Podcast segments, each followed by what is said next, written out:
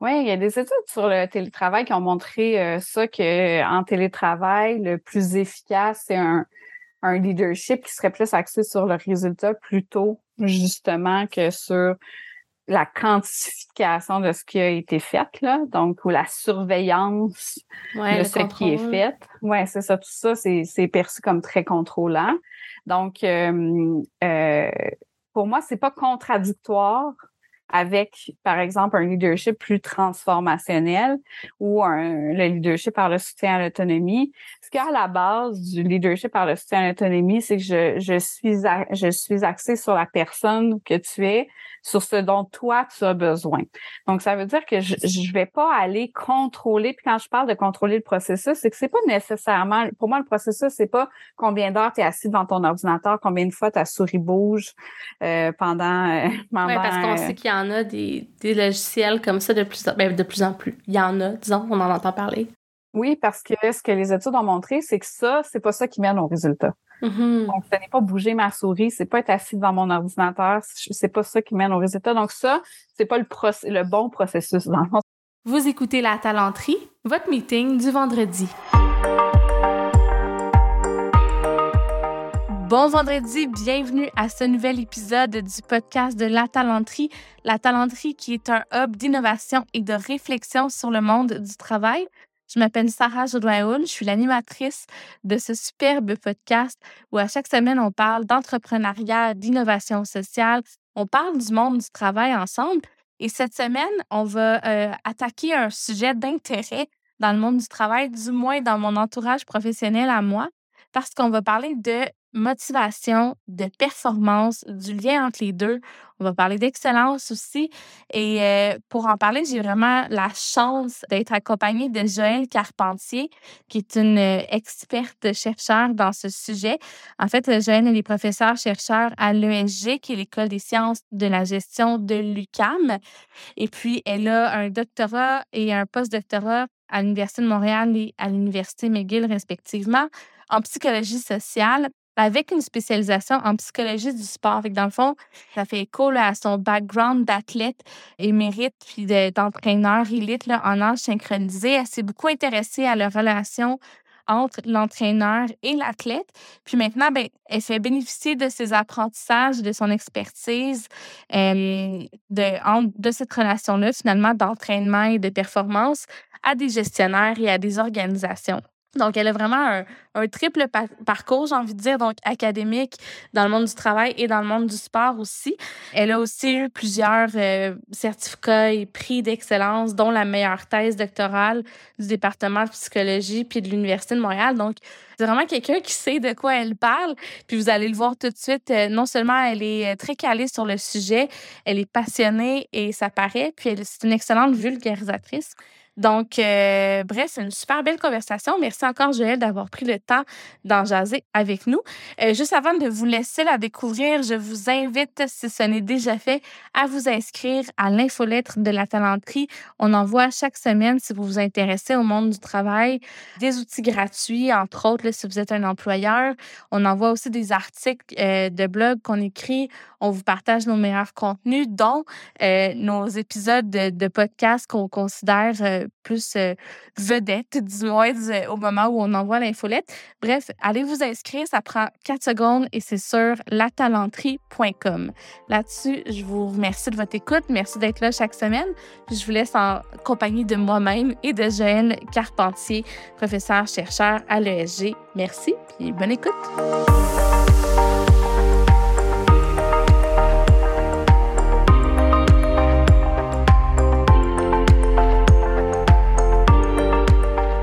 Joël?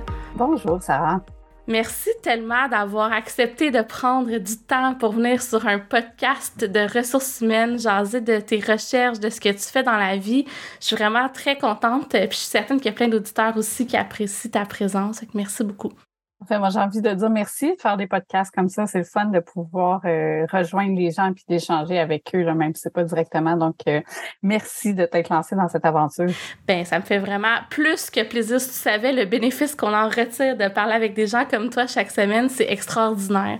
Joël, souvent, j'entends, il y a beaucoup de parallèles à faire, évidemment, avec la performance. Il faut être motivé pour performer. Donc, toi, dans une nouvelle carrière, tu as poussé tes études. Et puis maintenant, tu fais bénéficier les gestionnaires de tes apprentissages scolaires, mais aussi sur le terrain dans le monde du sport. Veux-tu nous parler un peu de, de qu'est-ce qui t'a amené justement vers ce sujet d'intérêt-là? Le fait d'être dans ces deux milieux-là m'a permis de constater qu'il y avait beaucoup de choses en commun dans ces deux milieux-là. Euh, donc, c'est peut-être le deuxième point qui fait que je transfère maintenant le, mes acquis de la psychosportive vers la psychologie organisationnelle puis le monde des ressources humaines. Donc, le fait que dans les deux, dans le fond, un des grands défis qu'on parle de gestionnaire ou de coach, c'est de maintenir la motivation, en fait, des mm-hmm. gens qui sont euh, dans leur équipe ou sur leur gouverne, de maintenir la motivation sur le long terme pour les amener à un niveau de performance. Et puis moi, ce qui m'intéresse là-dedans aussi, c'est d'atteindre des hauts niveaux de performance tout en maintenant des hauts niveaux de bien-être.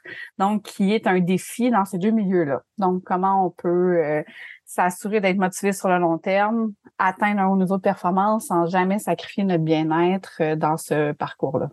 Puis ça, c'est un pari qui me semble ambitieux parce que, bon, moi, c'est pas scientifique, mon observation du tout. Tu pourras peut-être me challenger, mais souvent, quand on regarde des organisations qui ont des cultures de haute performance, c'est presque toujours, en tout cas de mon observation, au détriment de la santé euh, mentale, de l'équilibre travail-vie des gens. Donc ça, j'imagine que c'est quelque chose que tu, considères, que tu considères beaucoup. Toi, tu as observé que c'était possible finalement d'avoir les deux. Faut-tu redéfinir la performance pour pouvoir l'avoir?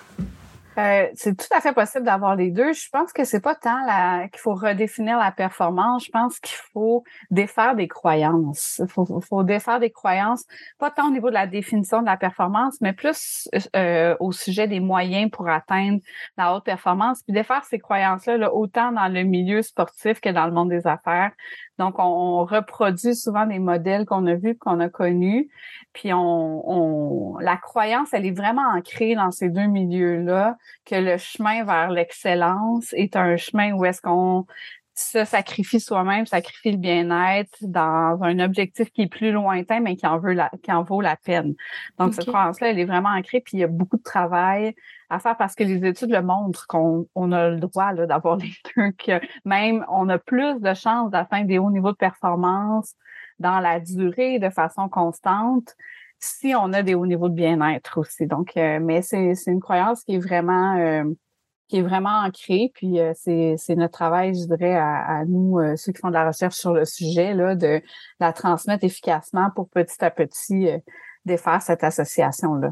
Fait dans le fond, quand on parle de performance, c'est quoi, comment tu définirais la performance, disons, d'une équipe ou d'une organisation?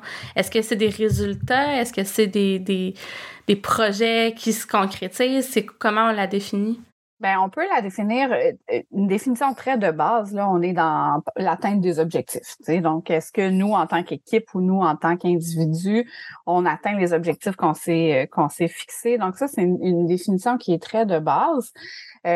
Mais c'est certain que la performance ne se limite pas aux résultats qui sont observables. Donc, c'est beaucoup dans le processus. Donc, est-ce que je sais ce que ça me prend pour atteindre les objectifs que je me suis fixés ou qu'on s'est fixés en tant qu'équipe et, organisation? Et si oui, est-ce que je suis en train de faire les bonnes choses au meilleur de mes capacités. Donc, est-ce que j'ai la conviction? Est-ce que selon le, même le regard de ceux qui m'évaluent, est-ce qu'au jour le jour, on fait ce qu'il faut pour atteindre les objectifs? Après ça, il peut y avoir plein de choses qui vont faire que peut-être qu'on les atteindra pas, peut-être qu'on va les dépasser. On peut même dépasser nos objectifs des fois en donnant pas une performance qui est si grandiose, puis c'est pas super gratifiant non plus. Mm-hmm. Donc, il y a vraiment quelque chose d'en définir qu'est-ce qu'on s'attend? De nous au quotidien, qu'est-ce que moi je m'attends de moi, qu'est-ce que moi ça prend pour être fier, pour mon, sentir que je me suis dépassée? Sentiment de dépassement personnel aussi, c'est super important autant que la perception des autres. Donc, euh, dans, dans le dépassement, la croissance, l'effort constant, dans rencontrer les moyens qu'on qu'on a mis en place tous ensemble. Donc, euh, la performance s'évalue beaucoup plus sur le processus que sur le résultat, mais ça reste qu'on a le droit de souhaiter un résultat. OK. Fait que c'est le comment on travaille ensemble. Est-ce qu'on se donne finalement collectivement ou individuellement tous les outils ou les chances nécessaires d'atteindre justement ce niveau de performance-là, mais pas sur le court terme seulement, avec une perspective de long terme? Fait que j'imagine tu des choses là-dedans qui sont liées à prendre soin de soi, à, à, gérer un peu les horaires de travail, la déconnexion, des choses comme ça dans les moyens. Euh, ben ça, c'est beaucoup des moyens de maintenir le bien-être alors qu'on a une quête de performance. donc, on peut avoir, on, a à côté notre quête de la performance. Qu'est-ce qu'il faut que je fasse pour être satisfait de moi? Puis après ça, on a aussi qu'est-ce qu'il faut que je mette en place pour que j'aie un cadre qui me protège? Donc, souvent, c'est ça l'important aussi, c'est de savoir mettre en place un, cadre qui nous protège de nous-mêmes. Donc, euh, euh, quand on est dans un milieu qui nous stimule, c'est pas toujours la faute des autres enfants. Quand on est dans un milieu qui mm-hmm. nous stimule puis qu'on en veut davantage, c'est contre nous-mêmes là aussi qu'il faut se protéger. Donc les choses que tu as nommées brièvement, pour moi, ça fait partie des moyens qu'on peut se mettre en place. encore là, ces moyens-là, ils, ils, varient d'une personne à l'autre. Donc euh, c'est beaucoup dans l'importance de trouver nos propres moyens. Puis on a l'environnement dans lequel on, on, évolue aussi qui a un, un grand impact sur la la quête de la performance et du bien-être. Oui, ben, ben, parlons-en justement de cet environnement. Qu'est-ce qui fait en sorte que, que l'environnement est plus, mettons, prolifique justement à, un bien-être commun puis à l'atteinte d'objectifs de performance collectif? En fait, moi, je, mes, mes travaux de recherche s'appuient sur une théorie dont peut-être que certains euh, ont déjà entendu parler. Là, elle commence à être de plus en plus connue dans le monde des ressources humaines. Euh, donc, c'est la théorie de l'autodétermination.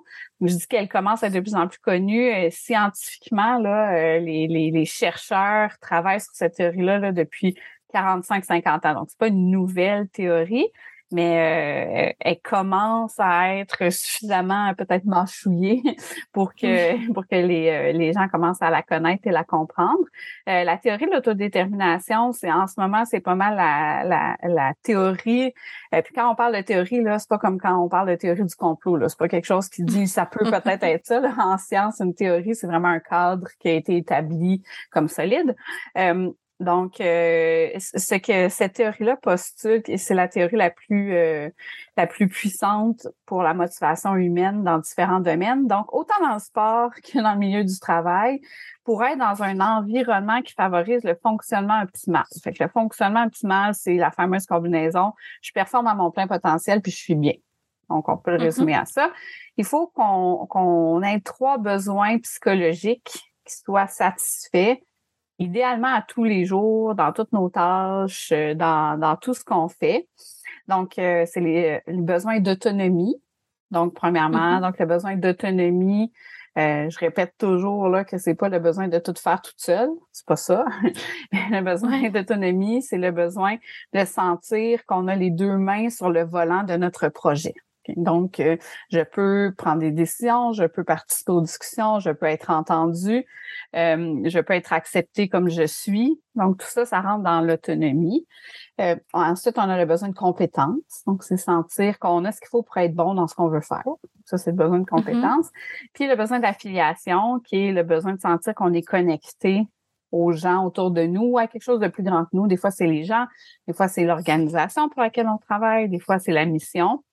Donc, quand on est dans un environnement où on se sent autonome, compétent, puis affilié aux gens autour de nous, ben on a pas mal les trois nutriments là, pour nous permettre d'être à notre meilleur. Ouais, puis quand on parle, mettons, j'aimerais ça qu'on les regarde un par un, puis qu'on donne un peu des exemples de qu'est-ce qu'on, soit qu'est-ce qu'on peut faire comme organisation ou comme individu, tu sais, pour euh, augmenter un peu euh, nos, chances d'être bien puis de performer, comme tu le mentionnes. Fait quand on parle d'autonomie, tu sais, est-ce que faut que ça aille jusqu'à, euh, tu sais, choisir ses tâches dans le quotidien, ou est-ce que ça peut être des petites décisions sur, par exemple, comment je travaille ou dans quel ordre est-ce que je fais mes tâches? Ça peut être hein, des petites choses. Donc ça, ça varie vraiment en fonction du poste qu'on occupe. C'est certain qu'il y a des postes qui viennent avec plus de latitude que d'autres. Donc ça ne veut pas dire que parce que j'ai un emploi, des fois on a des emplois qui sont très régulés, réglementés à cause du domaine dans lequel on est. Euh, si on travaille, par exemple, sur une chaîne de montage, je peux pas aller à mon rythme. Les pièces passent devant moi. Donc, et ça veut pas dire que c'est impossible. Donc, euh, la latitude qu'on a varie beaucoup d'un poste à l'autre, mais est-ce qu'à l'intérieur de cette latitude-là, je peux être entendu, je peux contribuer?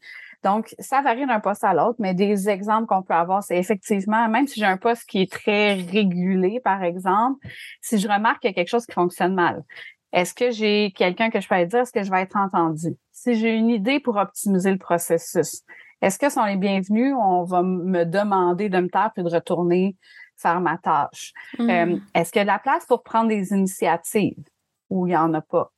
Euh, puis on a des postes là qu'on a une plus grande latitude. Donc oui, dans certains postes, ça va être est-ce que je peux, par exemple, choisir l'ordre dans lequel je fais mes tâches si c'est pas important l'ordre, tu sais, c'est les pas régulier. Est-ce que dans mon poste, je peux me lever le matin puis dire moi aujourd'hui là, j'ai vraiment envie de prioriser ça, je vais y aller avec ça. Plus tard, je ferai l'autre tâche. Donc est-ce que c'est vraiment tout dans la marge de manœuvre à l'intérieur de ce qui est réalistement possible. Donc laisser la marge de manœuvre, laisser prendre des initiatives on rentre aussi dans le besoin d'autonomie le fait de d'expliquer les raisons derrière nos décisions. Donc, euh, hmm. quand on dit ben c'est le même parce que je te l'ai demandé, puis tu le fais, puis je suis ton boss, ça c'est l'autonomie que ça brime. Donc, si on, on a. C'est rare que c'est motivant, ça, on s'entend. Exactement, parce qu'on on sent, on sent à l'inverse de l'autonomie, c'est se sentir contrôlé. Hein? Donc, euh, tu, tu prends pas, t'as pas la confiance en mon intelligence.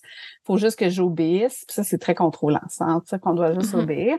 Donc, ça se peut qu'on n'ait pas de marge de manœuvre, mais qu'on a un, un, patron qui prend quand même le temps de nous expliquer pourquoi on n'a pas de marge de manœuvre, pourquoi c'est comme ça.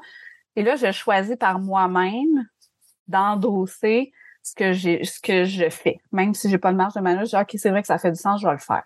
C'est vrai que là mm. je peux pas en ce moment on peut pas combler on peut pas accepter les idées de tout le monde. Donc ça fait partie de l'autonomie. Puis aussi le fait de une dernière façon de le faire un peu peu importe le poste c'est d'être capable de reconnaître la perspective les sentiments de l'autre ou tu sais donc avoir un patron qui peut reconnaître Aujourd'hui, on a une grosse journée, c'est vrai. Donc, on n'a pas beaucoup de marge de manœuvre. On est serré dans l'horaire. Je sais que je vous en demande beaucoup aujourd'hui. Ça, ça fait partie aussi de l'autonomie parce qu'il reconnaît qui on est. On n'est pas juste un pion, encore une fois, qui est là. Donc, euh, ça peut être dans ces différentes sphères-là. Donc, on voit qu'on n'est pas obligé d'être travailleur autonome pour avoir de l'autonomie. Ben justement, ça faisait un peu euh, écho à la prochaine question que j'avais envie de te poser parce que tu parlais, puis je, je me disais, moi, depuis que je suis à mon compte, c'est sûr, j'ai l'impression d'avoir plus d'autonomie, puis j'ai toujours été quelqu'un de très euh, automotivé, tout ça, mais là, c'est comme un next level. Par contre, quand je regarde des personnes dans mon entourage qui n'ont pas la même personnalité que moi, eux, ce niveau d'autonomie-là, ça les, ça les stress, ça leur cause l'anxiété. Fait que j'allais te demander, est-ce qu'il y a comme une limite qui peut... Pas une limite, mais est-ce que, tu sais, l'autonomie, il y a des cadres ou des besoins qui peuvent varier en fonction des individus? Parce que ça peut faire l'effet contre-productif si on en a trop d'autonomie. Oui, en fait, c'est sûr que c'est encore une fois là, faut faut être sûr de ne pas mélanger tout ce qui est autonomie, indépendance, laisser faire, sais. Donc l'autonomie, c'est vraiment dans ce qu'on est, dans nos tâches. Euh, mais l'autonomie est, est, danse toujours conjointement avec une autre dimension là, que, qu'on appelle la structure. Donc, c'est avoir un environnement qui est aussi suffisamment structuré, structurant pour nous permettre de se sentir compétent. Donc, si on arrive dans un endroit où mmh. est-ce que on, les consignes sont pas claires, on sait pas vraiment ce qu'on entend, ce qu'on attend de nous, c'est quoi ici les règles pour que les, pour que ça fonctionne, qu'est-ce que j'ai le droit de faire, qu'est-ce que j'ai pas le droit de faire, qu'est-ce qu'on attend de moi, c'est pas exactement mes tâches, c'est pas trop clair. Ça, c'est des environnements où on manque de structure, c'est dur de se sentir compétent là-dedans, tu sais, parce qu'on sait pas si on rencontre les attentes, on sait pas, on n'a pas nécessairement les outils, tu sais, si on quelqu'un qui nous dit ben là je te conseille de commencer par faire ça, après ça ça, après ça, ça c'est des outils pour devenir compétent dans notre travail. Donc, tu sais, pour revenir à ta question d'origine, il y a des, des contextes ou des emplois qui viennent avec plus ou moins de structure aussi. Donc, ça se peut qu'il y ait des Mm-hmm. gens qui, euh, qui préfèrent ne pas être travailleur autonome comme toi tu fais parce que pour eux, c'est c'est c'est trop. Il y a trop de choses à faire. Je ne serais pas capable de m'auto-structurer pour arriver à être bon là-dedans. Donc, euh, c'est c'est cette, euh, cette combinaison-là ensemble. Donc, tout le monde a besoin de combler son besoin d'autonomie, mais la façon de le combler diffère d'une personne à l'autre.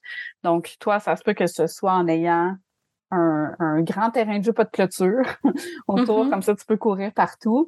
Il y en a qui vont dire, ben moi j'aime ça qu'il y ait une clôture autour, mais laisse-moi courir, par exemple, à l'intérieur de ma clôture.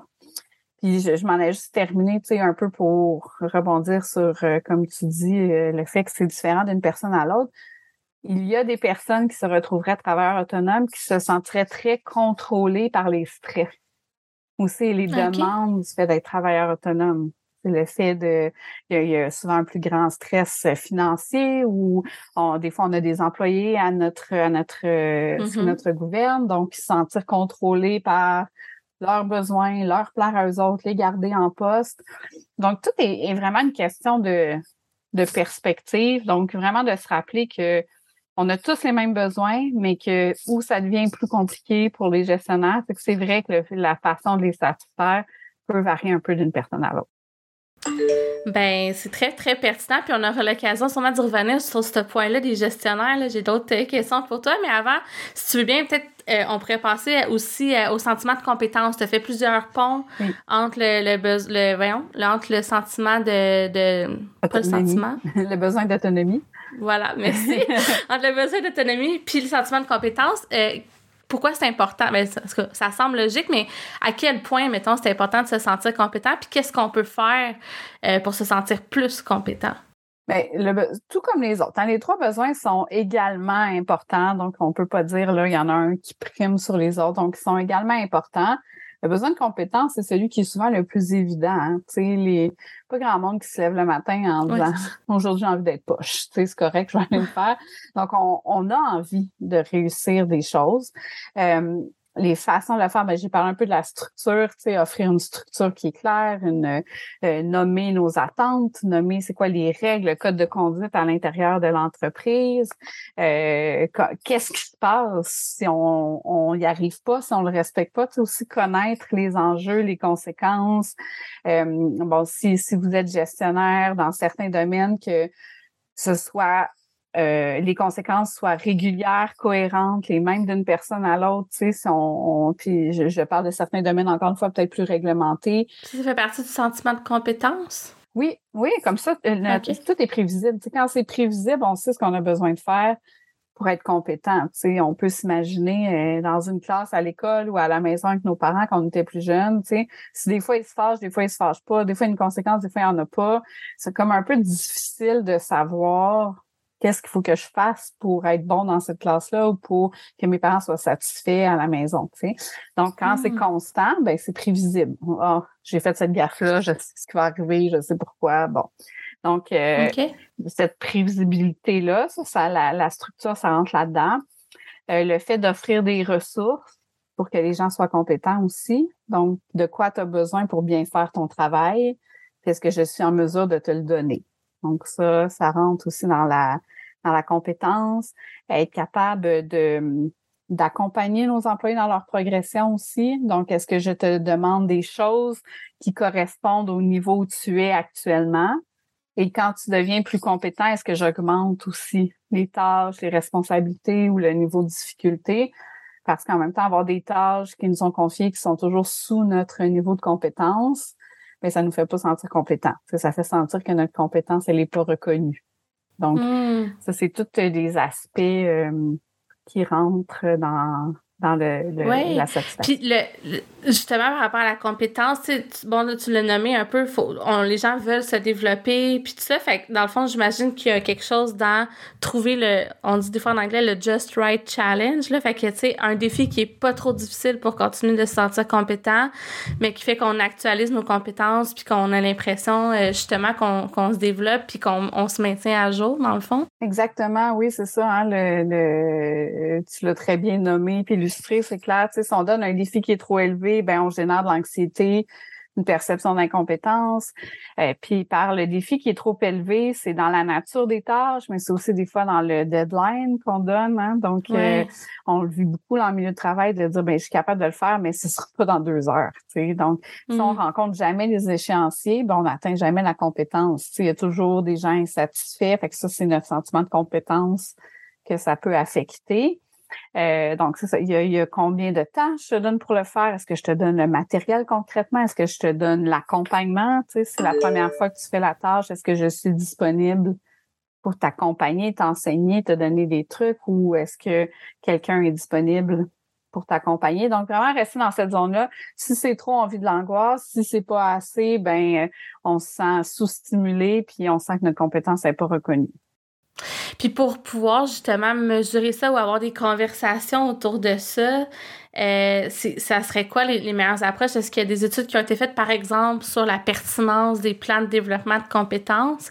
Est-ce que c'est de se mettre un cadre en place pour se forcer à y parler ou c'est plus dans la relation entre, exemple, le gestionnaire puis l'employé? Ben, euh, c'est dans c'est dans pas mal de choses. Hein. À la base, c'est dans la relation, c'est certain. Donc, euh, si on a une relation qui est euh, suffisamment proche, accessible, on va être capable de se le dire, puis de se le mm-hmm. nommer, puis de questionner. Juste le fait d'être accessible, ça peut aider à la compétence aussi, de sentir que j'ai quelqu'un que je peux tendre la main, qui va être là. Donc, ça, ça peut en faire partie dans notre approche de développement de talent. Donc, il y a quand même de la variabilité dans les approches de développement de talent. Mais c'est certain que juste d'en avoir une approche de développement de talent, ça, ça l'aide à la perception de compétences. Euh, de quelle façon le développement de talent est fait et géré, de quelle façon je vois mes employés, est-ce que euh, est-ce que pour moi le développement de talent ça concerne seulement quelques-uns mes exceptionnels que j'ai identifiés, puis les autres je vais essayer de les développer à leur maximum, puis les autres ben ils font leur tâche puis ils sont pas contents, ils quitteront. Tu sais, ça, c'est une approche de développement de talent. On en entend parler des fois des approches même euh, recommandées quasiment dans certains livres de gestion que j'ai lus euh, qui font un petit peu mal au cœur. Exactement. Tu sais, ça je veux dire, heureusement, ça, ça semble s'essouffler un peu, là, mais tu sais, les, les hmm. on a entendu, euh, c'était, c'était la marche à suivre pendant plusieurs années. Les up or out, là. Exactement. On n'arrête pas de dire des anglicismes, là, mais c'est ça qui me vient en tête, là. Ouais, ouais, ouais, c'est ça beaucoup, euh, je pense que c'est beaucoup amené par Jack Welch, dans le temps, avec euh, l'approche mm Donc, euh, oui, ça, où j'ai une approche qui est plus inclusive. Est-ce que le but, c'est de développer tout le monde à son plein potentiel? Euh, donc oui, ça peut passer par l'approche euh, de talent, ça peut passer aussi euh, par la rétroaction. Donc moi, j'ai un grand pan de ma recherche qui est sur la rétroaction optimale. C'est certain que la rétroaction, ça fait partie de ça, de comment amener à la compétence optimale, de comment juger en même temps du niveau actuel de compétence et donc quel devrait être le prochain défi que, ou les prochaines tâches que je te confie mm-hmm. responsabilité. Donc, ça passe par plusieurs choses qui rentrent, tu sais, tant qu'à moi, beaucoup dans la relation aussi, dans la définition des tâches. Donc, ça, ça touche plusieurs, euh, plusieurs activités en ressources humaines. Ouais, puis tu sais, euh, tantôt on parlait de est-ce qu'on peut avoir trop d'autonomie, mais là je vais te poser un peu la même question. Est-ce qu'on peut trop pousser quelqu'un à développer ses compétences parce qu'on on veut pas tous évoluer au même rythme? Tu sais, il y a des gens, puis même dépendamment on est où dans notre carrière ou dans notre vie, tu sais, il y a des moments où on est peut-être moins dans j'ai envie de me développer dans ma carrière, puis on est plus dans ben c'est mes compétences, exemple de parents euh, que j'ai envie de développer ou j'ai des passions à l'extérieur du travail qui me nourrissent, tu sais, davantage. Euh, est-ce comment un peu laisser place justement à cette diversité de profils-là euh, qu'on peut avoir dans l'entreprise? Ben, pour moi, ça revient exactement à ce qu'on dit il y a quelques minutes, là, à trouver, euh, je vais faire comme ça, je vais me permettre un anglicisme, mais le sweet spot, tu sais. Donc, euh, quelqu'un qui est dans cette phase-là de sa vie, pour moi, ça veut dire qu'il est quand même soit débordé ailleurs ou, ou, ou ça que dans le travail, il a besoin d'une zone de confort en ce moment. Donc, si j'en donne trop, je crée de l'anxiété. Donc là, je, hmm. je, je range, je m'en vais vers un défi qui n'est plus optimal. Donc, euh, et, et ça, ça peut être de discuter aussi avec cette personne-là de qu'est-ce que tu viens chercher au travail en ce moment, puis de savoir, tu sais, ça reste que le travail, la plupart d'entre nous, là, passons entre 32 et 40 heures par semaine. Admettons, le, la, norme, c'est, c'est à peu près celle-là, la norme minimale. Mm-hmm. Donc, euh, de venir au travail faire le strict minimum, je pense que ça concerne une minorité, mais de ne pas vouloir pour le moment plus de responsabilités, plus de tâches, ça, je pense que ça se peut. Donc, c'est d'avoir le poste qui est approprié à ce besoin-là. C'est là que si on est en haut ou en dessous, ben, on est au besoin de compétences. OK. Puis pour, pour ça, c'est de générer des conversations, c'est le plus possible aussi de laisser de la place parce que des fois, on peut pas non plus. Euh, euh, tu sais, il y a des, certains endroits où il y a des processus très normés, par exemple, puis euh, fait c'est de faire attention peut-être un peu à, à cette rigidité-là, c'est ce que j'entends. Oui, puis ça rentre aussi dans quelle est notre vision. Ben, je, rentre développement de talent, développement, euh, évaluation de la performance aussi là-dedans. C'est des occasions de discussion hein, aussi. Donc, euh, de, de quand on est en discussion de développement de talent, puis qu'on on, pense pas que c'est seulement quelques élus qui doivent être développés, mais ben, c'est aussi des discussions qu'on a. Donc, voici actuellement où on en est où est-ce que toi tu souhaiterais être, où est-ce que moi je pourrais te voir, est-ce que c'est cohérent, est-ce que ce l'est pas, on se donne combien de temps pour faire ça, de quoi tu as besoin en ce moment pour te sentir compétent, stimulé? Euh, donc, euh, ces, ces discussions-là, rencontres-là, d'une manière qui laisse de l'autonomie à la personne aussi de s'exprimer. Donc, on, qu'on est, ah euh, qu'on, donc on revient un peu avec l'autre. Puis là, quand, quand je dis ça, là, euh, je suis pas en train de dire qu'il faut que ce soit toujours du sur-mesure pour nos 100 employés là, qu'on a. Là. C'est pas nécessairement possible, mais c'est d'avoir des radars, d'avoir le radar aiguisé, de, de juste, quand on a en tête les trois besoins, là, ça l'aide beaucoup de quand on regarde l'être humain qui est devant nous puis qu'on on sent qu'il y a quelque chose qui cloche. Tu sais, je recommande souvent de dire imaginez les gens là avec trois lumières en haut de leur tête, une pour chacun des besoins. La lumière est verte, jaune ou rouge. Tu sais. Si tu sens qu'il y en a une qui est jaune ou rouge, ben de l'adresser ou de se demander qu'est-ce que je peux faire, qu'est-ce que je dois faire pour que cette lumière-là redevienne au vert. Hmm, j'adore cette image-là. Puis c'est très simple en même temps, tu sais, c'est très imagé. Fait que de, de, développer ce réflexe-là puis de le faire développer au gestionnaire, euh, j'adore l'idée. Euh, Juste pour finir la boucle aussi, puis je trouve que ça fait le pont avec euh, ce que tu parlais là au niveau de justement mettre en place euh, cette euh, cette j'allais dire ambiance de travail là, ce cadre là, disons cette, ces discussions là dans l'entreprise. Le troisième c'est le sentiment d'affiliation. Donc c'est justement la, la, communauté ou les gens qui sont autour de nous. Veux-tu nous en parler un peu plus en détail de celui-là? Oui, donc c'est vraiment le fait de sentir connecté à des personnes, à une organisation, à une entité au travail. Puis euh, ça, la précision là, que j'aime dire, c'est que ça veut pas dire ici là, que tout le monde est extraverti puis veut courir les 5 à 7 en grosse gang. Là. Donc, mm-hmm. c'est pas ça le besoin d'affiliation. Donc, il y a des gens qui ont besoin de cette vie sociale-là active pour sentir qu'ils connectent, pour avoir du plaisir. Donc, il y a des gens qui sont comme ça, effectivement, qui ça fait du bien, ces événements sociaux-là, puis qui ont besoin d'être dans une entreprise où on a cette vie de groupe-là, cette vie sociale-là. Mais on a aussi des gens qui sont plus introvertis, mais qui ont quand même besoin de sentir qu'ils sont une part importante d'un groupe. Donc, peut-être que leur connexion passe avec leur patron. Donc, sentir que je suis une personne importante pour mon patron, que si je viens pas travailler un matin, il y a quelqu'un qui le remarque, puis il y a quelqu'un qui va demander comment je vais. Tu sais? Donc, hmm. ça, ça, La base quand même quand on a un humain. Là. Exactement, mais de se sentir suffisamment reconnu, euh, de sentir que ça fait une différence que ce soit nous ou quelqu'un d'autre, tu sais, qui soit assis sur notre chaise, pas juste pour nos compétences, mais pour la personne qu'on est, de se sentir quand même impliqué dans l'équipe. Donc, ça peut être avec une personne, ça peut être sentir qu'on a une personne d'importance au travail, puis que quand on y va, ben ça nous fait bien plaisir de pouvoir prendre notre dîner avec cette personne-là. Pas besoin d'être une grosse gang en cafétéria pour me sentir bien, mais je sens que je connecte avec une ou des personnes au travail. Donc, euh, ça, ça en fait partie. Il y en a que c'est, on est plus dans les activités sociales ou le team building qu'on connaît un petit peu plus mm-hmm. traditionnellement.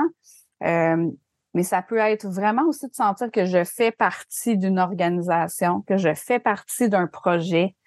Donc, que je suis une personne importante pour ce projet. Fait qu'on peut être connecté aussi à un projet, à une organisation, à une mission, à une cause, ouais, c'est ça. Oui, exactement. La mission de notre entreprise ou une cause plus grande. Donc, on, est un groupe qui travaille sur l'avancement de cette cause-là. Puis je sens qu'on est tous ensemble là-dedans. Puis ça, ça me fait du bien à mon sentiment d'affiliation. Donc, c'est vraiment des connexions. Mais la nature de la connexion, la quantité de connexion, encore une fois, ça, varie d'une personne à l'autre. Oui, puis ça, c'est un peu en redéfinition avec le télétravail. J'imagine que tu te fais poser la question souvent. Tu as déjà nommé que de rallier des gens à une cause, à un projet, euh, de, de, de, faire sentir aux gens que s'ils sont pas longs, leur marque, tout ça. Bon, ça, c'est des choses qui peuvent se faire à distance. T'as-tu d'autres, euh, soit idées de, de, de, trucs à mettre en place ou de choses à faire attention euh, encore plus, disons, en télétravail? Oui, ben c'est sûr que ça a été la question là, des euh, deux dernières années et demie. Là, les, les gens pensaient beaucoup à ce besoin-là, puis à comment arriver à satisfaire. Donc, euh, on, on, a vu de tout hein, dans les entreprises. Donc, les, les gens ont essayé un peu de tout. Puis, mon conseil était souvent continuer à essayer. continuer vraiment à essayer, à continuer à montrer sais que ça variait. Là. Bon, il y en avait qui prenaient du temps au début de chaque meeting, un tour de table pour savoir comment ça va. Tu sais, tout le monde, puis on n'est pas dans le long et personnel. J'ai, vu, il y en a qui me disaient juste, on demandait à tout le monde de mettre un emoji qui représente comment ils vont. Puis on, on, on, reconnaissait là, que l'emoji était oh, OK, c'est une dure journée pour toi aujourd'hui, Sarah. C'est bon, on le sait, on l'a noté. OK, toi, tu me sembles top shape, tu une bonne nouvelle à nous partager. Tu sais? Donc, il y en a qui c'était aussi simple que ça. Euh, c'est sûr qu'on a eu les pauses café ensemble, euh, tu sais, des choses qu'on... les fameux 5 à 7, je sais pas si t'en as vécu, c'était pénible. Ça, ou des, des, des soupers de Noël sur Zoom, là. Oh my God! Exactement. Tu sais, on essayait, on savait plus trop quoi faire. Hein? Fait que les gens ont essayé. 5 à 7, bon, les deux qui se parlaient fort sur Zoom étaient peut-être contents, puis les autres n'arrivaient pas à se parler parce que c'est pas les gens qui vont prendre la parole devant tout le monde, tu sais. Euh, il y en a qui ont mis les 5 à 7 avec les possibilités de se créer un breakout room à côté, tu sais. On va aller jaser, on va aller jaser les deux. Euh, on a envie de passer du temps un petit peu plus ensemble.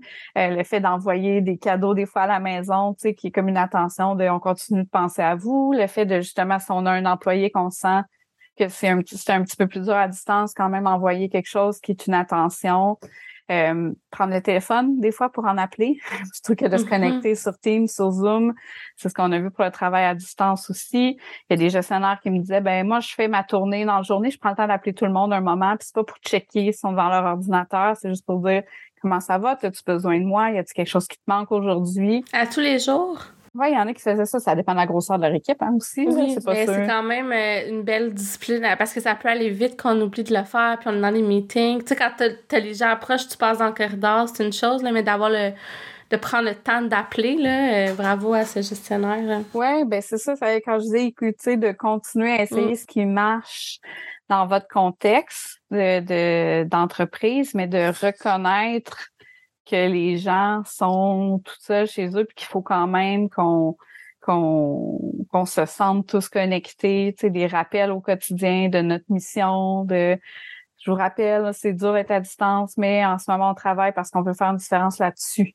Tu en ce moment, on veut mmh. que tel projet avance, tout le monde, parce que, je vous souhaite encore, parce que, blablabla, je vous souhaite une bonne journée. Donc, de, prendre le temps puis connecter réellement. C'est ça que c'est ça que je veux dire, c'est pas envoyer euh, ou mettre une, une réunion tous les matins que les gens ont l'impression qu'elle sert à rien. C'est donc vraiment avec l'intention. Puis on peut être, j'imagine, ben, en tout cas, on peut être très fake en présentiel, puis très, très en surface, puis avoir une relation en profondeur à distance aussi. Là. Fait que j'imagine que la, la sincérité, la, la vraie bienveillance, puis euh, le, la profondeur de la relation doit avoir un impact aussi. Euh. L'authenticité, vraiment, c'est ça que les gens veulent sentir. C'est une connexion qui est réelle, qu'on veut sentir. C'est pas juste je fais quelque chose parce que c'est pour ça qu'il y en a aussi qui déplorent, par exemple, certaines activités de team building. Ils vont dire, ben, c'est pas une fois par année parce qu'on s'en va courir dans le bois tout le monde ensemble qu'on est connecté, tu sais. Donc, euh, mm-hmm. mais ça fait partie, si ça fait partie d'une série d'activités ludiques, puis qu'on juste parce qu'on prend le temps d'être ensemble, là, ça peut nourrir. Donc, c'est vraiment l'intention qui est en arrière, puis c'est pas juste pour cocher une case. Tu sais, l'affiliation, on, on coche pas une case. Tu sais, on s'intéresse à ce que l'humain sente qu'il fait partie vraiment de quelque chose. Est-ce qu'il y a un pont à faire avec justement le sentiment d'affiliation puis tout ce qui est des bonnes pratiques euh, en, inclusion? Donc, on a parlé beaucoup d'équité, diversité, inclusion dans les dernières années. Euh, est-ce que tu sens que ça, ça, fait ça peut faire une différence positive sur ce sentiment d'affiliation? Est-ce qu'il y a des observations qui sont émanées du croisement des deux sujets? Fait, ça peut faire une différence sur les trois besoins. C'est, c'est, c'est ça aussi qu'il faut réaliser et garder en tête. Donc, c'est sûr que pour l'affiliation, ça peut aider à sentir que tout le monde est connecté, tout le monde est important, tout le monde. Donc, on, on l'affiliation, c'est peut-être le plus évident. Et quand on parle de compétences aussi, il y a beaucoup de politiques en EDI. Qu'est-ce qu'ils ce qu'elles visent, c'est à te donner les ressources dont tu as besoin pour être compétent. Donc, quand mm-hmm. on a des gens qui ont des besoins particuliers, ils ont besoin de ressources différentes pour être compétents dans leur travail. Mm. Donc, dans la, l'espèce de diversité, équité, diversité, inclusion dans les trois, on a ça. Donc, euh, comment est-ce qu'on fait et comment est-ce qu'on s'assure que certains groupes, leurs compétences soient reconnues aussi? Donc, on n'est pas juste dans les besoins particuliers, on est juste que certains groupes, leurs compétences soient reconnues à juste valeur aussi. Donc, euh, ça fait que je, peux voir pour ça. Puis l'autonomie, on se rappelle que oui, on a l'autonomie d'action, mais on a l'autonomie d'être aussi ce mm. qu'on est. Donc, et d'être accepté comme ça, d'être entendu comme on est, que les, les euh, que les autres personnes soient capables de prendre notre perspective et de regarder la situation de nos yeux à nous. Donc, les, ces politiques-là peuvent aller toucher aux trois besoins. C'est pour ça qu'elles sont aussi importantes, parce qu'on a tous, de façon universelle, partout sur la planète, on a ces trois besoins-là. Oui, puis on avait, tu sais, il y avait des études qui mesuraient justement que les entreprises qui étaient plus inclusives étaient plus performantes. Puis comme à l'habitude, je les ai pas euh, top of my head, mais je pourrais mettre des liens dans la description du balado. Est-ce que selon toi, c'est justement pour ça, pour ce que tu viens de nommer, que c'est directement lié? Oui, c'est ça. C'est sûr que moi, je regarde la réalité dans le monde du travail avec mes lunettes, la théorie de l'autodétermination, puisque c'est ça mon mon expertise puis mon intérêt. C'est sûr qu'on a entendu parler de synergie, de coopération, de créativité. Donc, quelqu'un qui utilise un autre cadre théorique va mm-hmm. probablement étudier d'autres types de bénéfices. Mais c'est certain que quand on parle de trois besoins, motivation, bien-être au travail, euh, le lien... Il y a des ponts à faire. Il y a des ponts à faire, oui. Tantôt, je t'ai dit, on reviendrait au gestionnaire. Mhm. Euh, puis j'ai envie qu'on en parle. Quel genre de gestionnaire ou quel style de gestion euh, colle le plus, disons, avec les bonnes pratiques de la théorie de l'autodétermination? Est-ce qu'il y en a des meilleurs ou des moins bons? Tout à fait. il y en a des, des meilleurs, des moins bons. Euh, la théorie de l'autodétermination, quand on regarde le leadership, il y a deux grands styles qu'elle va, qu'elle va mettre. Elle va parler d'un style qui soutient l'autonomie, ou on parle plus maintenant aussi même un style général qui soutient les besoins. Mais à l'origine, ça s'appelait euh, être un, leader qui soutient l'autonomie des gens autour. Donc, c'est effectivement adopter des comportements qui sont généralement euh, empathique, euh, descriptif plus qu'évaluatif, euh, où on partage l'information, les comportements, où est-ce qu'on favorise la prise de la prise d'initiative, où est-ce qu'on favorise l'échange d'idées. Donc, c'est mm-hmm. un, leadership par le soutien à l'autonomie qu'on qu'on appelle. Et son opposé était euh, le contrôle. Donc, le style plus contrôlant. Donc, ça, c'est euh, des, des, des patrons qui vont utiliser souvent euh, les ordres, la culpabilité, la menace, euh, leur position d'autorité pour euh, arriver à leur fin. Donc ça, c'est les grands styles de leadership. On les connaît peut-être un peu moins là, que les leadership transactionnels, transformationnels. Oui, euh, La littérature a fait le pont là, quand même entre le style de leadership soutenant l'autonomie et le transformationnel. Donc, il y a plusieurs points en, en, commun entre les deux. Là. Donc, euh, si vous êtes plus à l'aise avec cette euh, nomenclature-là, il y a beaucoup de ponts à faire entre les deux. Mm-hmm. Une chose est certaine, c'est que ce sont des leaders qui sont axés sur la personne plutôt que sur le résultat ou le produit final. Donc, accent encore une fois sur le processus. Quand on parle d'être axé sur le processus, ça veut pas dire encore une fois que le résultat est pas important. Ça veut dire que le résultat est la conséquence du processus. Mm-hmm. Donc, ça, sur quoi j'ai le réel contrôle, c'est le processus puis l'humain qui fait le processus et non pas sur quantifier les résultats. Ça, c'est la conséquence après d'avoir bien fait les choses. OK, intéressant. Puis, tu sais, des fois, on parle de, de, de, de, plutôt parler de résultats. Tu sais, c'est ancien, entre autres, on l'entend quand on parle de la semaine de quatre jours, de dire qu'on va arrêter de mesurer les heures ou comment on travaille, on va juste parler de résultats, ce qu'on veut, c'est atteindre des résultats. Qu'est-ce que tu penses de, de ça? Est-ce que ça dépend, est-ce que ça peut quand même s'appliquer dans certains contextes ou? Oui, il y a des études sur le télétravail qui ont montré euh, ça, que en télétravail, le plus efficace, c'est un, un leadership qui serait plus axé sur le résultat plutôt justement que sur la quantification de ce qui a été fait, là, donc, ou la surveillance de ce qui est fait. Ouais, c'est ça. Tout ça, c'est perçu comme très contrôlant. Donc, euh, euh, pour moi, c'est pas contradictoire avec, par exemple, un leadership plus transformationnel ou un, le leadership par le soutien à l'autonomie. Ce qui est à la base du leadership par le soutien à l'autonomie, c'est que je, je suis je suis axée sur la personne que tu es, sur ce dont toi tu as besoin. Donc ça veut dire que je je vais pas aller contrôler. Puis quand je parle de contrôler le processus, c'est que c'est pas nécessairement pour moi le processus c'est pas combien d'heures tu es assis devant ton ordinateur, combien de fois ta souris bouge euh, pendant euh, pendant. Oui, parce qu'on sait qu'il y en a des, des logiciels comme ça de plus en, ben, de plus en plus. Il y en a, disons, on en entend parler. Oui, parce que ce que les études ont c'est que ça, c'est pas ça qui mène au résultat. On ne mm-hmm. pas bouger ma souris, c'est pas être assis devant mon ordinateur, c'est pas ça qui mène au résultat. Donc ça, c'est pas le, le bon processus. Dans le fond, c'est comme ça que je, que je le mettrais. Donc, quand on parle d'être axé sur les résultats en télétravail, c'est de dire, ben, qu'est-ce que je peux réellement observer? Donc, ça veut, c'est pas juste nécessairement, on s'était dit que euh, on aurait fini tel dossier à telle date. Ça, se peut qu'il y ait des embûches qui sont pas reliées au fait que tu n'étais pas devant ton, devant ton écran. Il peut y avoir plein d'autres choses. Mais c'est quand même de se dire, bon, on avait ça ensemble comme objectif qu'est-ce qu'on avait besoin de faire réellement pour arriver à ça?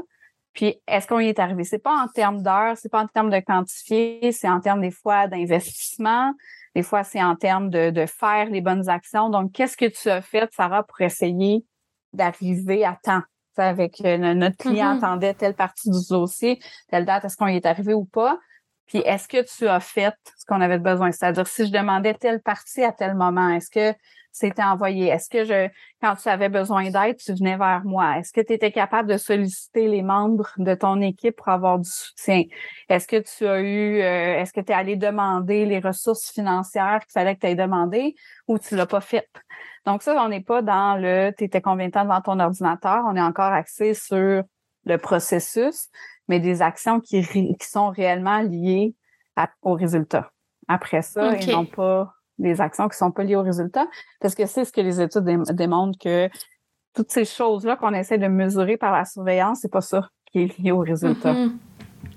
Ouais, ben même, euh, tu sais, côté euh, santé mentale ou, euh, tu sais, mais même si on regarde juste le sentiment d'autonomie, je, tu sais, je suis convaincue que ça le brime, là, quand t'as l'impression que t'es... Moi, j'ai travaillé dans un centre d'appel quelques années, là, en début de carrière. c'est quelque chose, là, tu sais, sur l'estime personnelle puis la, la, le sentiment de liberté. Ceux qui font ça toute leur carrière sont faits forts, là, vraiment, là. Ouais, c'est que sinon, ça s'est un peu réduit à des indicateurs. Donc, euh, et on, on, on, est tous plus que des indicateurs. Exact, ouais. Puis euh, c'est pas ça qui sert le mieux non plus les clients ou les gens. Là, c'est pas une culture nécessairement qui est, euh, qui est la, la meilleure pour l'entreprise non plus. Tu as parlé aussi euh, dans, dans les médias, tu, je, te, je te cite euh, dans un article que j'ai lu, euh, je crois que c'était de la presse, La Révolution au travail. Euh, tu disais ceux qui ont mis le refus de travailler des travailleurs sur le dos de la PCU pendant la pandémie ont fait des raccourcis et sont passés à côté de quelque chose. Ce qui s'est passé était bien plus qu'un simple calcul, c'était une prise de conscience collective. Euh, en référant justement à peut-être certaines cultures qui sont un peu plus toxique, j'imagine. Euh, j'ai envie de t'entendre sur ce sujet-là. Qu'est-ce qui s'est passé dans les dernières années puis que les travailleurs sont plus prêts à accepter? Ouais, Ben, en fait, ce que je ce que je veux dire en tenant ces propos-là, c'est que c'est facile de mettre bon puis c'est pour mettre en contexte là, c'est un peu justement à savoir avec le le fait que certaines personnes avaient choisi de ne pas retourner au travail euh, ou que c'est bon, on était aussi dans le courant de la grande démission à ce moment-là, au moment de, de l'article La Révolution au travail. Donc beaucoup de gens qui choisissaient de quitter leur emploi. Là, maintenant, euh, bon, la grande démission, euh, on a encore une grande intention des gens de changer d'emploi, mais depuis la grande démission, on a entendu parler du grand regret. Donc, les gens qui ont changé d'emploi, mm-hmm. qui maintenant disent finalement, c'était pas si euh, plus beau ailleurs. Puis là, dans les dernières semaines, on entend beaucoup parler de la démission silencieuse. Donc, des gens qui disent, ah, ben non, finalement, je vais rester là, mais je vais faire un peu, euh, je n'aime pas parler du strict minimum, mais je vais me limiter à ce qu'on a convenu dans notre contrat de travail en termes d'heures, en mm-hmm. termes de tâches. Bon. Pourquoi je prends le temps de faire un survol de ça? C'est que pour moi, ça rentre tous, c'est des symptômes de d'autres choses. Donc, la même chose en disant, bon, parce qu'on a payé les gens pour rester chez eux, maintenant, ils veulent plus retourner au travail. Euh, la plupart d'entre nous, là, on souhaite travailler à différents niveaux, parce qu'on a d'autres contraintes dans la vie. Et si on va pas au travail, par exemple, les, celles, les, mamans qui décident de rester à la maison et élever les enfants, elles ont aussi ce souhait-là de se sentir utile, de se sentir bon dans ce qu'on fait, de croître, d'apprendre. Donc, la tendance naturelle des gens, ce n'est pas l'inaction. La tendance naturelle des gens, ce n'est pas rester chez eux à attendre que le temps passe, quand on en arrive là, habituellement, c'est qu'il y a quelque chose dans notre environnement qui est venu éteindre quelque chose chez nous. Parce que la tendance naturelle, c'est ça. C'est les enfants, on n'a pas besoin de leur promettre du gâteau pour qu'ils jouent. Ils veulent jouer, ils veulent découvrir, ils veulent apprendre des choses. Donc, c'est ça notre tendance naturelle toute la vie. Donc, c'est ça que je veux dire que c'est de faire un raccourci la PCU, là, elle a rendu personne riche. C'était pas on atteint le niveau de salaire plafond qu'on n'a pas besoin de plus pour être heureux. Donc, c'est pas ça qu'elle faisait aux gens. Ce que ça l'a permis de faire, je pense, la pandémie, la, la PCU, bon, tout ça combiné, c'est de prendre un recul. C'est de regarder ce qu'on était ou ce qu'on faisait, puis de se dire, est-ce que c'est encore ça que je souhaite? Puis étant pris dans un rythme effréné, plusieurs personnes le savaient dans le fond de leur tête, mais n'avaient peut-être pas eu le temps de regarder leur vie, regarder leur relation avec le travail. Donc, je pense que ce recul-là, que la pandémie, avec toutes ses, particularités, nous a permis d'avoir, c'est le recul pour regarder ce qu'on fait, notre relation avec le travail. Est-ce que c'est vraiment notre équilibre de vie? Est-ce que c'est vraiment ça que je souhaite?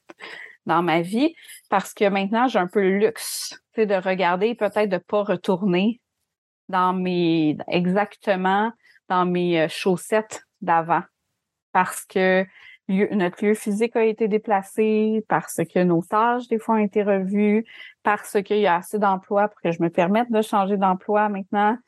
Donc, euh, c'est tout ça que je voulais dire. Donc, la prise de conscience collective, elle avait débuté avant la, la, la pandémie. Là. Les écrits sur la santé mentale au travail sont extrêmement présents depuis au moins dix ans. Donc, ça fait au moins dix ans que c'est très, très, très présent. Mais c'est que les statistiques sont très préoccupantes aussi, puis ça s'en va pas sur le bon sens, comme on, comme on dit là, en bon québécois. Là. Exactement. Donc, euh, c'est tu as raison, c'est ça que je veux dire, parce que c'était très présent avant. Les chiffres étaient pas plus encourageants avant, puis sont pires maintenant. Donc, on a cette souffrance-là qui semble, c'est ça que la pandémie a épuisé nos, nos ressources aussi à cause de d'autres choses. Donc, ça a été épuisé dans les ressources d'adaptation, de stress. Euh, donc, on, était en, en, dans la peur, dans le stress, dans l'adaptation pendant une longue période. Donc, ça a grugé beaucoup de nos énergies comme être humain, mais le travail aussi. Donc, ça fait longtemps qu'on est là-dedans. Euh, pendant la pandémie, il y en a qui ont laissé trop le travail entrer aussi à la maison dans, dans toutes les heures. Mm-hmm. donc, euh, bref, tout ça fait que là, on est à un moment où les gens en masse, donc c'est pour ça qu'on parle de phénomène, tu sais, donc quand on parlait de, de, de la grande démission, c'est qu'il y a une masse de gens qui l'ont fait en même temps.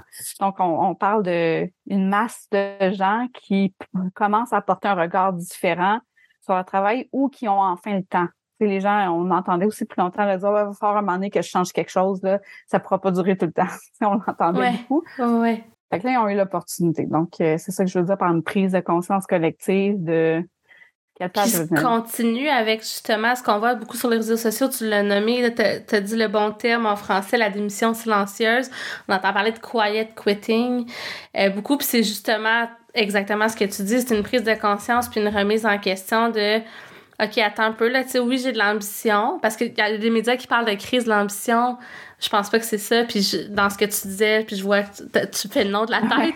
c'est ça. On n'est pas là-dedans. On est plus dans, OK, je veux être performant, mais pas au détriment de ma santé. Puis pas au détriment de mon équilibre travail-vie. Exactement. Puis je veux pas euh, l'ambition à tout prix. C'est ça que je veux dire par C'est pas l'ambition, c'est juste que les gens ils disent, avant, je me questionnais pas, puis je voulais le prochain poste. Puis là, il y a un peu de dans le fond, est-ce que je le veux vraiment? Donc, c'est pas une crise d'ambition. Pour moi, c'est pas qu'on est devant une génération qui n'a pas d'ambition. Et que c'est, ça aussi, pour moi, c'est un raccourci que j'aime pas du tout. Fait que c'est pour ça que je faisais non, parce que j'étais d'accord avec toi. c'est pour ça, tu sais, au début du podcast, je disais souvent, ce qui, j'observe dans les organisations, quand il y, a, beaucoup de culture de performance, tu sais, il y a, des impacts sur la santé mentale, tout ça. C'est peut-être pas les bons mots, mais c'est un peu cette, euh, tu sais, quand on est à la course, euh, il y a beaucoup de valorisation, de grimper de niveau, de faire beaucoup d'heures, tu sais, c'est comme ça qu'on définit la performance comme organisation. Ça, j'ai l'impression que les gens sont ça, ça parle moins là de tu sais c'est ça. Il y a comme vraiment un changement euh, social qui s'observe puis qui s'observe dans les sondages aux employés puis dans les conversations qu'on a aussi dans les organisations. Puis ça quand, quand c'est discuté c'est une affaire. Mais justement dans la notion de démission silencieuse il y a le côté silence. Est-ce que tu penses qu'il est un peu insidieux ou que les organisations auraient avantage à dire ok tu sais je vais être proactif parce que je veux, veux pas dans un contexte social qui fait que les gens se requestionnent? Fait que nous, comme organisation, qu'est-ce qu'on peut faire pour s'adapter? Qu'est-ce que tu penses de ça? Oui, euh, c'est certain que le terme silencieux fait quand même peur, tu sais, quand on est un gestionnaire, mettons, de dire, mon Dieu, est-ce que ça se passe dans mes employés, puis je le vois pas, je le sais pas, tu sais, fait que il y, a ça qui est, qui est épeurant.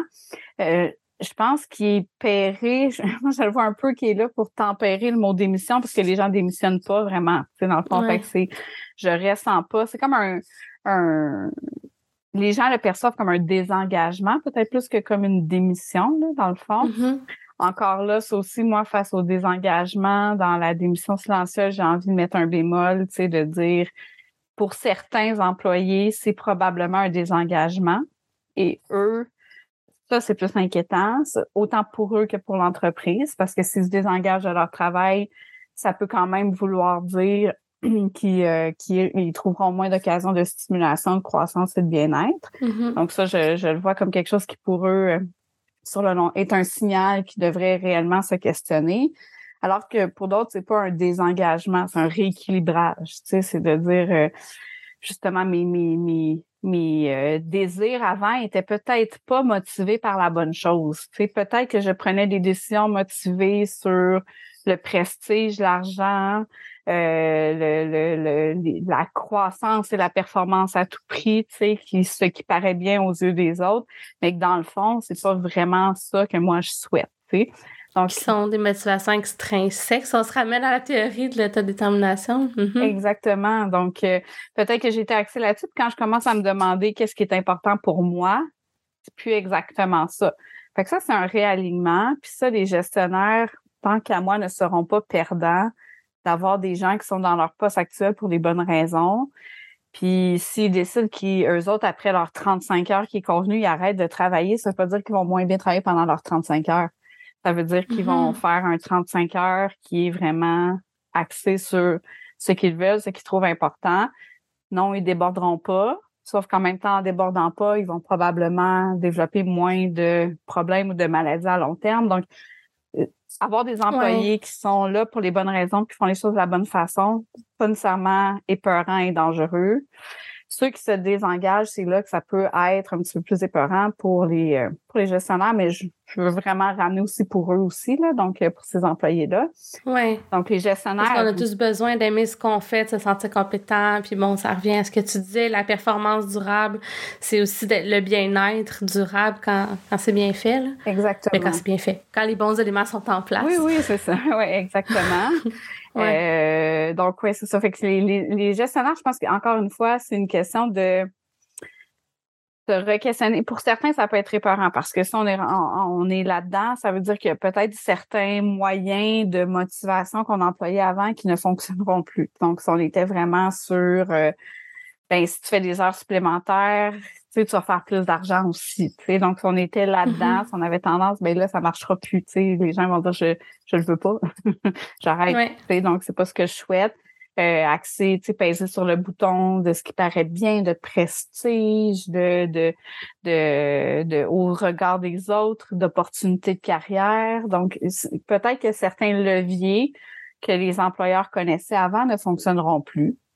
Euh, peut-être que si on n'avait pas une approche qui était centrée sur l'humain, il y a des humains qui vont nous glisser entre les doigts, effectivement. Donc là, ça peut devenir, euh, ça peut devenir inquiétant. Euh, ça peut appeler dans certains cas aussi à une redéfinition des tâches, des façons de faire dans l'entreprise pour qu'on arrive à fonctionner avec des employés qui ne feront plus de temps supplémentaire. Donc, il mm-hmm. faut peut-être repenser qu'est-ce que je donne comme tâche à qui. Est-ce que moi, mon entreprise devrait vouloir la croissance et la performance à tout prix?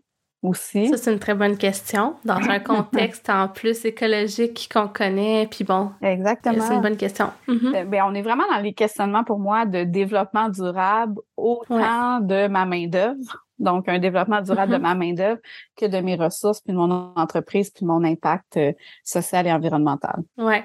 Je sais pas si euh, tu as vu, mais il y a Mercer qui ont fait, euh, ils ont une, étude qui s'appelle Dans la tête des employés. C'est un rapport là, qui est souvent destiné aux ressources humaines. En tout cas, je l'aime beaucoup, puis je te l'enverrai, puis je vais mettre le lien pour les auditeurs. Mais eux, ils ont, ils ont, ils ont fait une espèce de, de timeline, là, ou de j'ai vraiment encore des anglicismes, mais les auditeurs sont habitués. Bref, ils ont fait un timeline, puis tu avais un peu, euh, bon, ce qu'on s'attendait d'un employeur au 20e siècle, qui était plus sur le contrat de travail, au 21e siècle, qui était beaucoup sur le développement euh, de carrière, les besoins psychologiques. Puis là, il disait que depuis, il y avait comme une rupture post-pandémie, puis que les employés sont à la recherche d'expériences de travail saines. Mm-hmm. Puis dans saine, il y a tout ce que tu as nommé, tu sais, au niveau de la durabilité, de, bon, human-centered organization, puis tout ça. Fait que je trouve ça intéressant comme manière de le voir. Après, tu sais, ça va, falloir continuer à, suivre là, si ça se mesure, puis si ça se si euh, ça se confirme, disons, dans le temps. Mais je trouvais, je, je trouvais que ça faisait écho à beaucoup de choses qu'on observe, qu'on voit. Je sais pas ce que tu en penses. Oui, puis je, pense que c'est aussi tout, tout axé sur euh, qui a un peu le pouvoir entre les mains en ce moment selon les forces du nombre. Ce que je veux dire par là, c'est que moi, je pense vraiment que les générations avant nous auraient souhaité les mêmes choses. Tu sais, c'est pas mm-hmm. vrai que nos parents ils voulaient juste travailler, pas s'épanouir au travail, puis euh, avoir que ce qu'ils souhaitaient, c'était nécessairement avoir la même job toute leur vie, peu importe coûte que coûte. C'est juste qu'à ce moment-là, c'est ce que le marché du travail, c'est la situation économique faisait que c'était ça qui était le mieux. Donc, parce que si tu n'avais pas le même emploi toute ta vie, ben après ça, tu recommençais souvent au bas de l'échelle dans tes conditions de travail. Si tu trouvais un autre emploi, ça pouvait prendre du temps. Donc, tu avais ton euh, régime de retraite, qui était des régimes à prestation déterminés dans le temps. Exactement, oui, c'est ça. Ben, un beau, euh, beau input RH, euh, effectivement, d'analyse sur la situation. Tout à fait, tu as raison. Donc, euh, eux autres, dans le, ils auraient sûrement souhaité, si on leur avait présenté les deux situations, ils auraient préféré pouvoir avoir un équilibre, une conciliation un peu plus facile. La réalité familiale n'était pas la même, mais quand même, tu sais, donc avoir une conciliation plus facile, vivre du bien-être au travail, se sentir reconnu, se sentir écouté. Bref, il aurait préféré mm-hmm. ça, mais le contexte faisait qu'il n'y avait pas le pouvoir de l'exiger. Donc, ils ont mené un mode de vie, l'ont fait d'une certaine façon. Là, en ce moment, sur le marché du travail, c'est les enfants de ces personnes-là. Donc, qui ont vu ça, qui ont constaté ça, qui ont, probablement fait des observations, vécues par ricochet aussi, conséquence de ça, intégré sans trop réfléchir certaines façons de travailler, certaines façons d'être, et puis qui maintenant sont dans une position où ils peuvent le demander. Ils peuvent mm-hmm. dire ça c'est non, ce mode de vie-là c'est non. Donc, ils prennent, euh, je suis contente qu'ils saisissent l'occasion aussi de le faire. Mais tu sais, je, je voulais juste préciser que je pense pas que le bien-être est quelque chose de propre à la génération actuelle, la recherche de bien-être au travail. Je sais que c'est pas ce que tu suggérais, mais les gens, quand on fait des étiquettes générationnelles, je pense qu'il faut aussi se rendre compte de ça, c'est qu'on évolue dans un contexte. Complètement. Mais, mais juste pour revenir sur le truc de ça, c'est plus euh, socialement ce qu'on s'attend comme société a changé depuis la pandémie. Mais tu vois, dans ce que tu disais par rapport aux générations, justement, moi, je me dis souvent, les travailleurs seniors sont en mesure maintenant de demander autre chose de la part des employeurs. on dit souvent retenir les travailleurs seniors à l'emploi. OK, mais peut-être qu'ils voudront pas rester aux mêmes conditions non plus. Fait que ça mm-hmm. aussi, c'est un bassin de talent important qui change euh, la donne un peu là, dans les organisations en ce moment. Fait que je suis assez d'accord que c'est transgénérationnel. oui, puis tu as raison parce que quand on, maintenant quand on veut retenir les gens qui sont à l'âge de la retraite, on veut les retenir malgré le fait qu'ils ont le droit d'aller à la retraite, souvent la réponse qu'on va entendre c'est oui, je veux rester, mais oui, exact. Ils vont dire, mais je ne travaillerai plus cinq jours par semaine, mais je ne ferai plus ce genre de tâches-là, mais je vais faire juste ça quand je le veux. Ils, ils demandent la même chose, dans le fond, que les gens qui sont actuellement sur le, marché du travail, mais les deux ont un certain euh, pouvoir démographique. C'était super intéressant comme conversation. Je savais que ce le serait. Euh, je, je veux pas qu'on se quitte sans te poser une autre question euh, qui est peut-être un petit peu à côté de la, de la conversation, mais qui est quelque chose que j'ai vu dans, dans les articles que tu m'as partagés, euh, auxquels tu as contribué dans ta recherche. Euh, est-ce qu'il faut aimer ce qu'on fait? Pour être heureux? Est-ce qu'on peut apprendre à aimer ce qu'on fait? Qu'est-ce qui vient avant? Est-ce que c'est la poule, l'œuf ou la poule, finalement? Une bonne question de conclusion. Hein? Euh, euh, ta, ta question aussi pour faire un, un survol rapide là, pour les auditeurs, ta, ta question elle est basée sur les différents types de motivation qu'on peut avoir envers le travail. Euh, la, la dichotomie la plus simple, c'est motivation intrinsèque, le faire parce que j'aime ça, ou le faire pour les récompenses que ça m'apporte ou pour euh, pas me faire punir. Donc, ça, c'est la dichotomie la plus simple. Il y a d'autres types de motivation entre les deux. Ce, ce n'est pas toujours possible d'aimer ce qu'on fait ou toutes les tâches qu'on fait. Donc, il y a des contextes où la motivation intrinsèque n'est pas possible mais les études montrent que si on, y trouve un sens, si c'est si on est d'accord, euh, si on endosse l'importance de la tâche, si on endosse l'importance de la mission, même si j'ai pas de plaisir actuellement, je vais le faire, ça va mener à des bonnes conséquences quand même parce que je comprends, parce que je suis d'accord, parce que je crois en la mission. Bon, donc tout ça. Et puis, on peut être motivé aussi de l'autre côté, pas juste par les récompenses, mais des fois, on est motivé par le prestige, l'ego, parce qu'on veut pas se sentir coupable. Fait que ça, c'est aussi, ça rentre dans e, externe. Donc, dans les bonnes et les mauvaises motivations, là, si on peut euh, le, le scinder comme ça. Donc, est-ce que nécessairement on va aimer notre travail? Peut-être pas tout le temps ou toutes les tâches de notre travail, pas tout le temps. Euh, peut-être que des fois, on va commencer certains projets. Peut-être qu'on va aimer notre tâche de façon globale ou notre poste, mais on va se faire confier un projet qu'on aime moins, puis qu'on a dit oui, puis on va le faire pour pas se sentir coupable, ou on a pris le coup pour l'équipe, puis bon. Donc euh, mm-hmm. là, on est plus dans les moins bonnes motivations. Mais ce que la recherche montre, c'est qu'on peut arriver à intégrer certaines motivations qui sont plus externes au départ. Donc, ça se peut que au début, je fasse quelque chose pour pas me sentir coupable, puis le prendre pour l'équipe, puis pour pas que les autres m'en veulent. Mais que si dans mon projet, j'ai une équipe ou un leader qui arrive à me faire vraiment à ce que dans ce projet-là, je, sens, je satisfasse, mes besoins. Merci. Euh, avec le temps, je peux arriver quand même à intégrer le projet, à intégrer ma motivation avec le projet, de dire, ben, je te pas la, le plus fun, mais il est important pour l'entreprise. Dans le fond, je vais y contribuer à travers ce projet-là. Dans le fond, je peux, je peux développer certaines compétences. Et avec le temps, peut-être pas dire, ben, dans le fond, je le fais parce que je l'aime, mais arriver quand même à ce que notre motivation soit moins externe, qu'elle soit plus intégrée, puis comprendre le sens, l'importance, et donc vivre des conséquences positives de notre engagement dans, dans cette tâche-là. Ça revient un peu à ce que tu disais aussi en début d'épisode sur l'importance d'expliquer les décisions, le pourquoi. On parle beaucoup de sens au travail aussi, euh, qui est très, très important, puis qui a un impact sur la, santé mentale ou le bonheur, on va mettre ça en guillemets. Donc, euh, ça fait écho un peu à ce que, ce que tu viens de nous partager. Tout à fait. Ben, merci infiniment, Jaël. Si les gens veulent suivre euh, ce que tu fais, on va mettre certains liens vers des travaux que tu as fait, que tu as eu la gentillesse de me partager, si, euh, si tu me le permets. Euh, je vais inviter les gens à te suivre sur LinkedIn aussi. Est-ce que c'est correct avec ben toi? Oui, oui, le meilleur endroit sur LinkedIn. Super, bien merci encore une fois, puis je te souhaite une bonne fin de journée. Merci, toi pareillement, puis à tout le monde aussi. à bientôt, bye bye. Bye bye.